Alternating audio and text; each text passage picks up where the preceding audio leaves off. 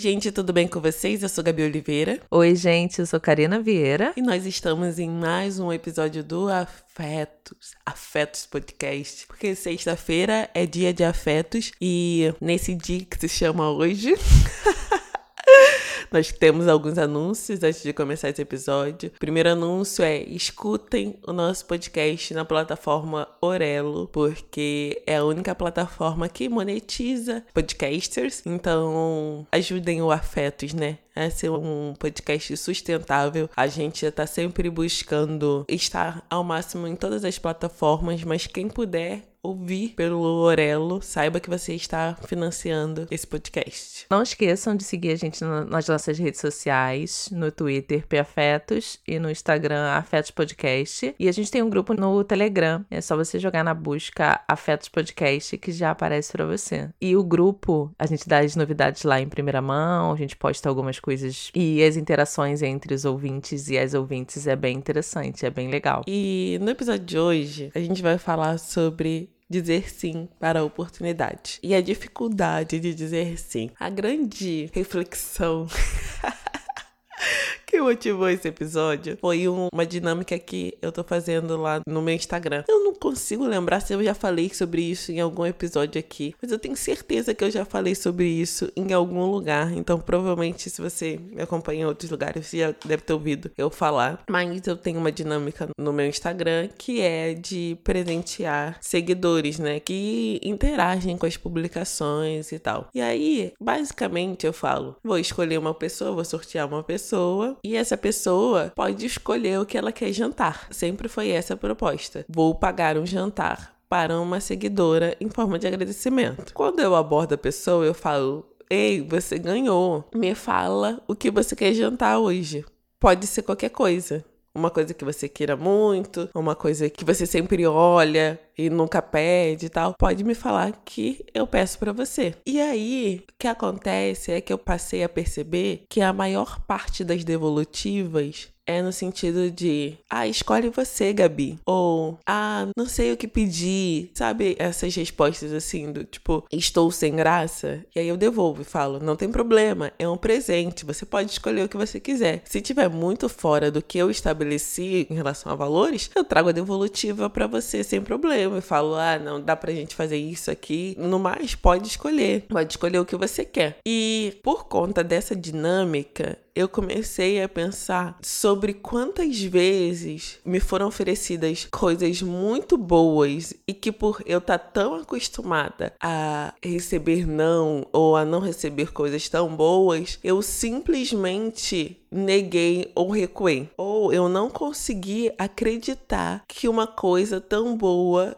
estava vindo para mim, que afinal até ontem só vinham coisas ruins, sabe? E eu acho que a grande reflexão desse episódio que a gente quer, a grande conversa que eu quero estabelecer e que a gente vai estabelecer é sobre o porquê quando caminhos largos são apresentados pra gente, mesmo assim, às vezes a gente escolhe um caminho estreito. Por que a gente faz isso? Sim. Quando a Gabi falou que a gente ia fazer um programa sobre oportunidades, eu não pensei em outra coisa que não fosse a minha dificuldade de aceitar as coisas boas. Quando a Gabi deu a opção, né, apresentou a opção da gente falar sobre oportunidades, o primeiro exemplo que me veio na cabeça foi quando ela me perguntou quanto eu gostaria de ganhar e eu não sabia precificar. Eu não sabia colocar um valor racional do quanto eu gostaria de ganhar financeiramente para ficar confortável. Assim, óbvio, né? Eu tenho ciência dos sonhos que eu quero realizar, das coisas que eu quero ter, mas colocar isso para fora, pelo menos para mim, era muito nesse lugar de eu posso falar de um valor que é muito irreal dentro da minha realidade hoje e que é muito fora da casinha, assim. Ou então eu posso falar um valor que é muito baixo e acabou que foi o que eu falei, né? O tipo um X valor que é o que mais ou menos eu ganho hoje que dá para pagar minhas contas. Quando eu não sei qual é a opção que o outro tá me dando, sabe? Tipo, quando ela perguntou isso para mim, eu não pensei, tipo, ah, ela botou um teto de X valor.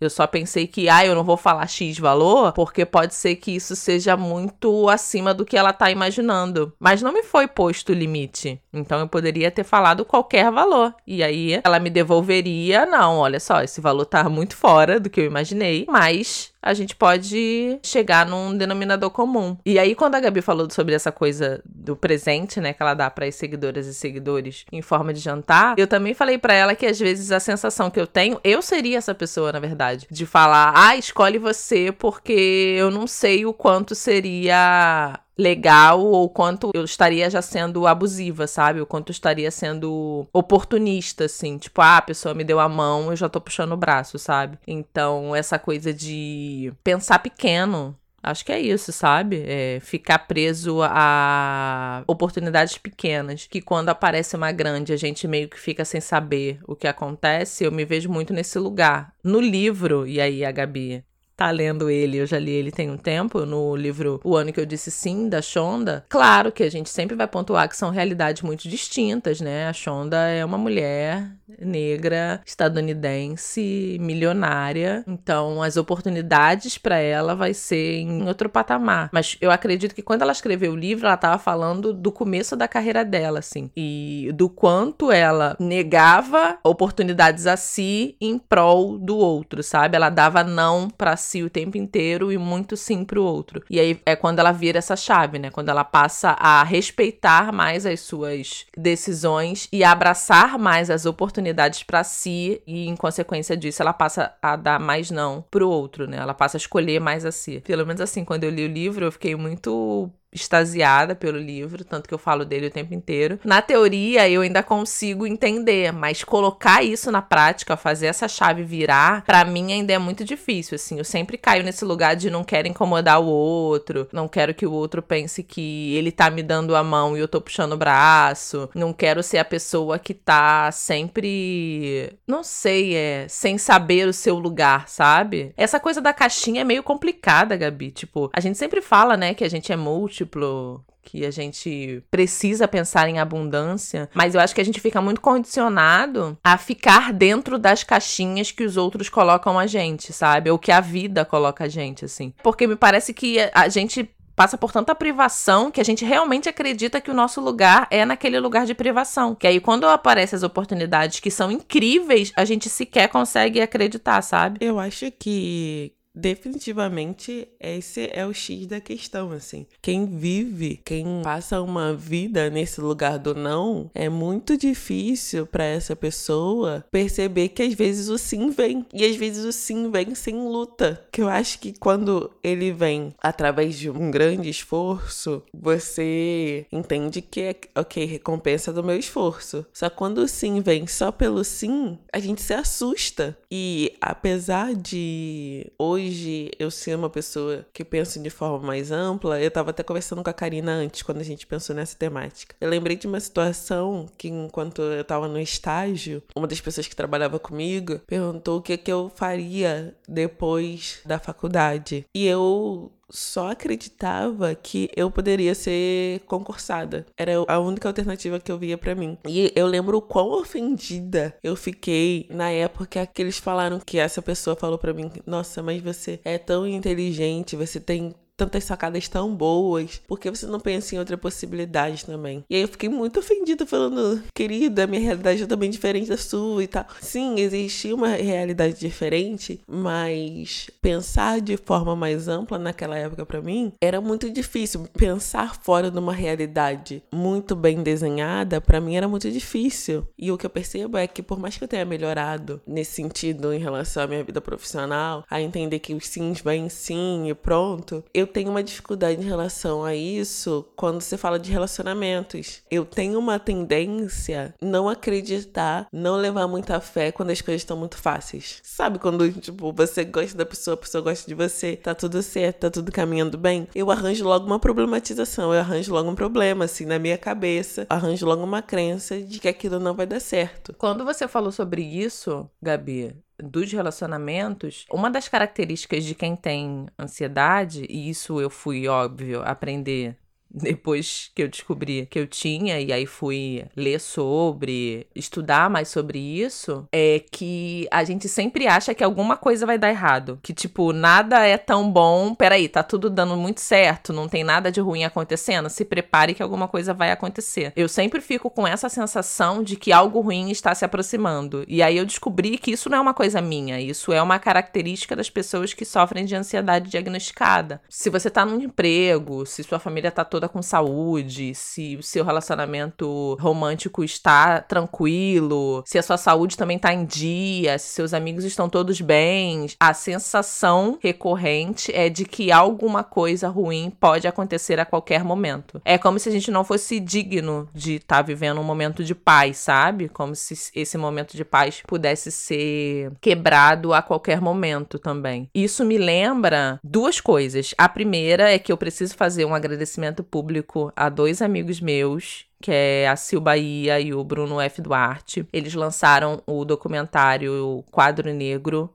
ontem. Eu não sei quando o programa vai ao ar, então foi no dia 29 do 10 que eles lançaram. No canal da Floop, no YouTube e no Facebook. Eu participei como uma das entrevistadas desse documentário. Procurem, eu não sei se vai estar disponível, mas na dúvida, procurei por quadro negro no YouTube. E eu lembro que quando eles me fizeram esse convite, a primeira coisa que me veio na cabeça foi tipo, mas o que que eu tenho para falar, sabe? O que que eu tenho que seria interessante para as outras pessoas escutarem? E esse documentário foi lançado ano passado, se eu não me engano, num evento que teve no Mar, aqui no Rio de Janeiro, no Museu de Arte do Rio. Eu não pude comparecer e agora eles lançaram online pela FLUP RJ. E ontem, na vinda do trabalho, eu peguei o BRT correndo, botei o fone, liguei no YouTube e vim assistindo. E, cara, eu vim chorando, assim, dentro do ônibus, porque não era sobre mim, sabe, que eu tava falando. E isso foi uma oportunidade que me foi apresentada e eu achei que eu não era digna de estar naquele lugar, sabe? Ah, o que que da minha história interessa às outras pessoas? E aí, quando eu vi o documentário pronto, eu, eu percebi que eles fizeram um, uma costura de todas aquelas histórias vocês, sabe? A história do documentário é sobre a primeira geração de mulheres e homens negros que entraram nas faculdades pela política de cotas, né? Pelas políticas de ações afirmativas. E o documentário é lindíssimo, assim. Então, quando eu digo que eu não tava falando sobre mim, porque não era só sobre mim. Assim, eu tava vendo o documentário no YouTube naquela caixinha menor e tava acompanhando os comentários. E aí a quantidade de gente que tava se emocionando e falando, cara, eu não me sinto tão sozinho agora agora, sabe? Eu tô nesse espaço dentro da faculdade e vendo a, a resposta de vocês, né? Vendo o compartilhamento de ideias que vocês estão dando pra gente, eu não me sinto mais tão sozinho. Eu sei que outras pessoas estão passando pelo mesmo que eu tô passando. Vocês são inspiração. Se vocês conseguiram, e nós éramos em 12 pessoas, se eu não me engano, falando, a gente consegue também. E é nesse sentido, assim, a gente tá muito. A gente, quando eu digo também, é muito no meu local. Tão acostumado às coisas difíceis da vida que aí quando surge uma oportunidade de compartilhar compartilhar a minha história, o pouco da minha história dentro da universidade, mas com que ela reverbere e sirva como exemplo para outras pessoas, eu negacionei a princípio. Eu falei: não, não, não, não tenho nada a dizer, não tenho nada a acrescentar. A primeira é essa, eu preciso agradecer publicamente aos meus dois amigos e diretores, Sil Bahia e o Bruno F. Duarte. Muito obrigada pelo convite para participar do Quadro Negro. E o segundo que eu lembrei, Gabi, foi quando eu trabalhei na ONG, quando foi me ofertada a oportunidade oportunidade de trabalhar nessa ONG. Eu fiz a seleção, né? Eu passei por umas entrevistas e aí consegui. E aí o que eu ganhava financeiramente naquela ONG, eu também não me achava. Eu não sei nem se é digna a palavra, mas eu achava que eu ganhava mais do que eu merecia, sabe? E aí o que eu podia fazer era tipo dar presente pros meus amigos, ajudar a minha família, guardar dinheiro, sabe? Tipo, eu sempre ficava com muito medo de gastar tudo, porque, né, não era CLT ter, era MEI, gastar tudo e no mês seguinte não ter. Então, eu sempre ficava muito surpresa quando eu recebia, porque eu nunca me imaginei ganhando o que eu ganhava ali naquela época, mas tentava fazer com que essa surpresa e essa coisa de eu ganho muito mais do que eu necessito, ela fosse compartilhada com mais pessoas, assim. Enfim, muitas reflexões, muitas reflexões. São muitas questões, assim, e que a gente precisa muito de auto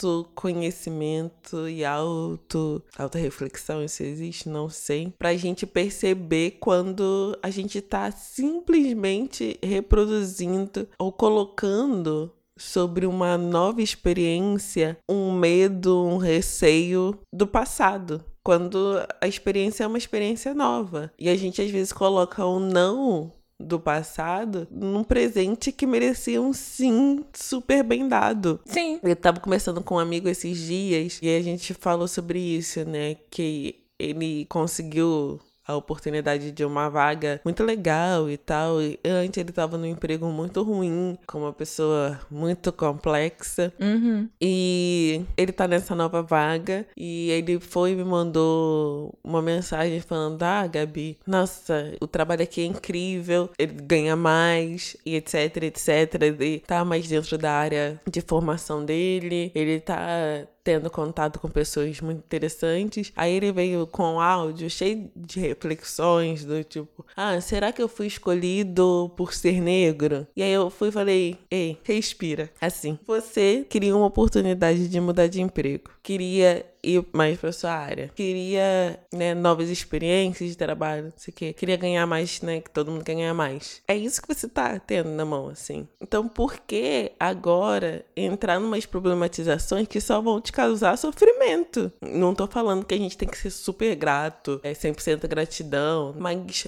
eu acho que a gente tem que refletir sobre coisas que são problematizações que a gente coloca simplesmente para tirar a nossa paz quando a gente poderia estar em paz. Quando eu falo de relacionamentos, eu percebo que, no meu caso, é simplesmente isso, assim. Quando eu me sinto num lugar confortável, eu começo a pensar, nossa, mas isso daqui tem isso, isso, isso de errado, não sei o que, não sei o que lá, nanana. entende? Não é uma coisa que realmente não é uma análise de uma relação que pode ser problemática, não é esse tipo de análise. Quem tem esse probleminha sabe do que eu tô falando.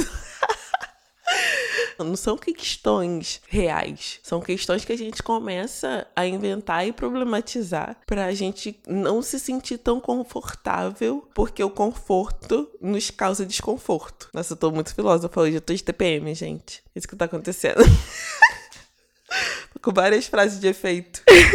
Quando você falou dessa história do seu amigo que estava se questionando se ele foi escolhido para essa vaga de emprego só porque ele era negro, eu fiquei refletindo que a gente se prepara, né? A gente estuda, a gente se dedica, nada cai no nosso colo, sabe? A gente não é, não é indicado para uma vaga, não é indicado, que eu digo assim no sentido de, ah, não, meu pai tem uma empresa, eu não preciso porque eu sei que eu vou herdar aquilo ali, ou então, sei lá, no meu círculo social, se eu precisar de emprego, alguém me encaixa, não é é dessa forma. A gente se dedica, a gente se especializa, a gente estuda, a gente minimamente sabe do que a gente está falando e como a gente, ao chegar em determinado trabalho, a gente vai exercer aquele trabalho da melhor forma possível. Só que mesmo sabendo disso tudo, quando essa oportunidade surge pra gente, a gente realmente se questiona. Por que será que eu fui escolhido, sabe? Por que será que eu estou nesse local? Ser uma pessoa negra consciente não é fácil, né? Se você é uma pessoa negra alienada ou você não faz parte de uma minoria, geralmente essas questões não vão bater para você. Mas ser uma pessoa negra consciente é você entender que você galga algumas oportunidades que nunca vão ser oportunidades para outras pessoas, assim. Então, estar às vezes em determinados locais que te concede benefícios como saúde em dia, bem-estar financeiro, comida na mesa de uma forma que você não precisa se preocupar, te coloca em um lugar de que nem todas as as pessoas negras vão ter a mesma oportunidade que você. Traz um pouco de culpa, sabe? Uma coisa de tipo, eu tô aqui usufruindo dessas benesses, mas eu sei que isso aqui não é para todo mundo, não é todo mundo do meu grupo ou da minha comunidade de pertencimento que vai conseguir acessar. Então eu super entendo assim o questionamento dele, porque eu sou a pessoa que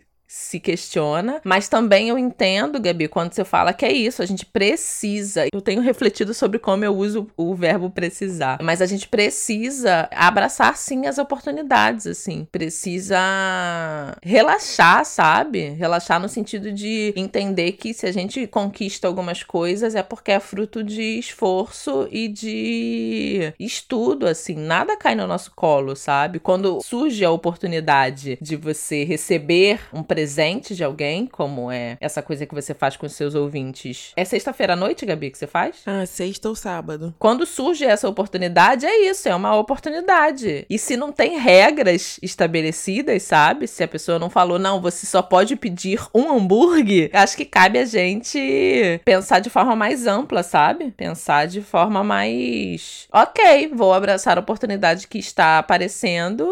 E se não for, isso, né? Se eu estiver pedindo demais, a outra pessoa vai me avisar, né? Vai botar o pé no freio. Exatamente. Diga sim. Eu acho que a pergunta para esse episódio é: você sabe dizer sim ou não? Vai ser sim ou não?